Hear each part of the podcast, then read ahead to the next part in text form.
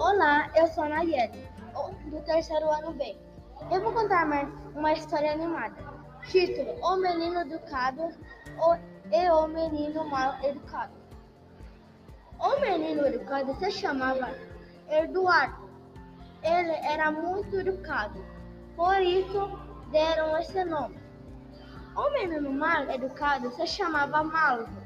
Ele era tão mal educado, por, por isso receberam esse nome. Eduardo usava óculos. Malvo bagunçava a casa toda. Malvo e Eduardo eram amigos. No primeiro dia de aula, de, dia de escola, eles fizeram a chamada. Depois eles fizeram uma prova. Eduardo tirou 10 na prova. Emardo tirou 1 na prova. Mas, mas ele não se importava. Não se importa para ele. É a, é a alegria.